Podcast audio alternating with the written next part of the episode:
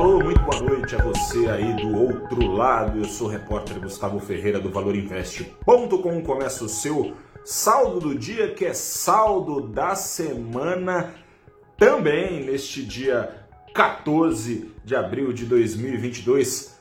Quintou! O mercado não vai cestar porque sexta-feira é feriado, começa feriado de Páscoa e a bolsa estará fechada neste último dia então da semana, depois de dois dias de refresco, voltaram às máximas em mais de três anos os rendimentos dos títulos americanos e voltaram, portanto, a drenar a atratividade do mercado de bolsa global. Essa alta, né, esse rally, pode-se dizer assim, Começou lá na semana passada, ata da última reunião do Banco Central Americano, confirmando na esteira já de algumas declarações de dirigentes do Federal Reserve, o Fed, confirmando alta de juros mais acelerada nos Estados Unidos a partir do mês que vem.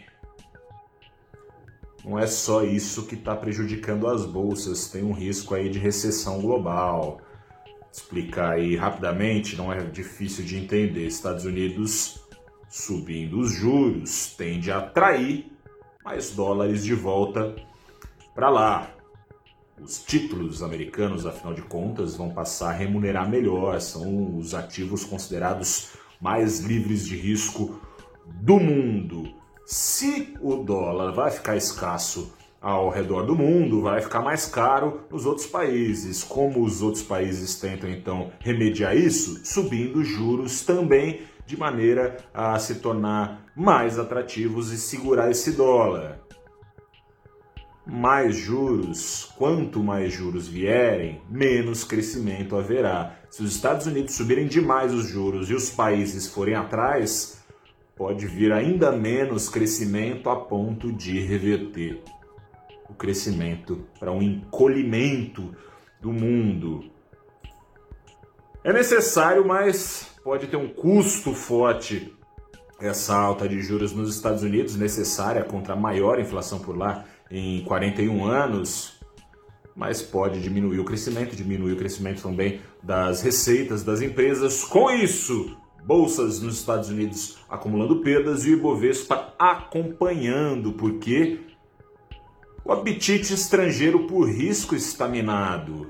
Quem vinha sustentando o preço das ações aqui no Brasil? Justamente a pressão de compra dos estrangeiros que desapareceu com isso o Ibovespa depois de cair meio por cento. Nesta quinta-feira fechou a semana acumulando perdas de quase 2%. Fora os problemas dos outros, tem os nossos também com a inflação de março revelada na sexta-feira, a maior em 28 anos desde o começo do Plano Real, não tem como a Selic parar de subir, ao que tudo indica, em maio, como se pensava e como fazia parecer o Banco Central, que já não faz mais parecer. Fora isso, nesta quinta-feira surgiu um empurrãozinho a mais para essa Selic não parar de subir em maio.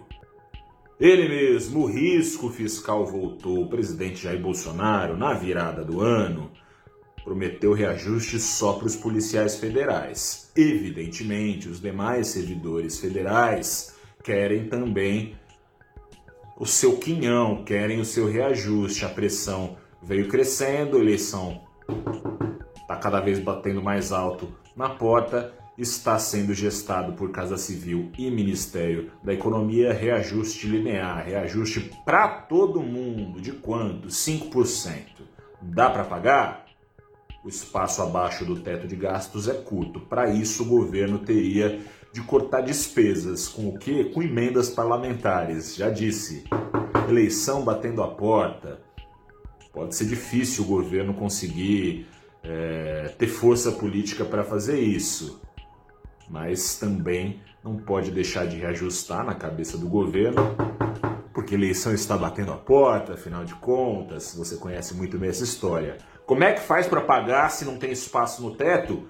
O governo, nesses últimos anos aí já deu a receita. Fura o teto de gastos. Pode acabar pedindo licença aos congressistas que, com a eleição batendo a porta, vão dar licença para mais furo no teto de gastos. Com isso, o dólar encerrou nesta quinta-feira em alta de 0,2%, mas ao longo da semana ficou mais barato no acumulado. Analistas têm dito que a altura que a Selic já alcançou e ainda vai alcançar está mais do que suficiente. Bom, são os rendimentos mais altos reais, né, descontado a inflação do mundo mais do que basta para conter o dólar aqui, apesar dos juros americanos já subindo e se preparando para subir mais e mais aceleradamente. Com isso, o dólar nesse vai não vai no acumulado ficou 0,3% mais barato na semana, estacionando o câmbio aos R$ 4,70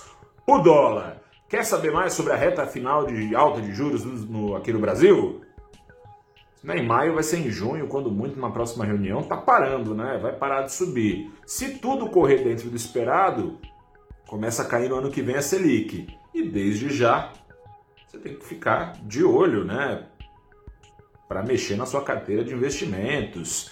Tem ação que ficou muito descontada aqui no Brasil com essa alta de juros, quando os juros caírem. Portanto, essas ações têm um farto espaço para correr atrás do prejuízo que pode render bom dinheiro para você aí do outro lado.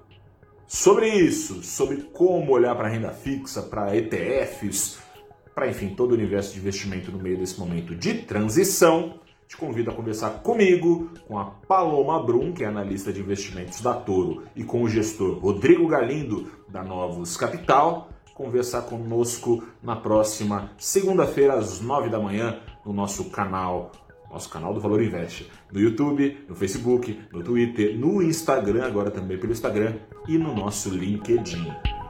Ao vivo, mande as suas perguntas que serão respondidas. Grande abraço, boa Páscoa, até a próxima e tchau!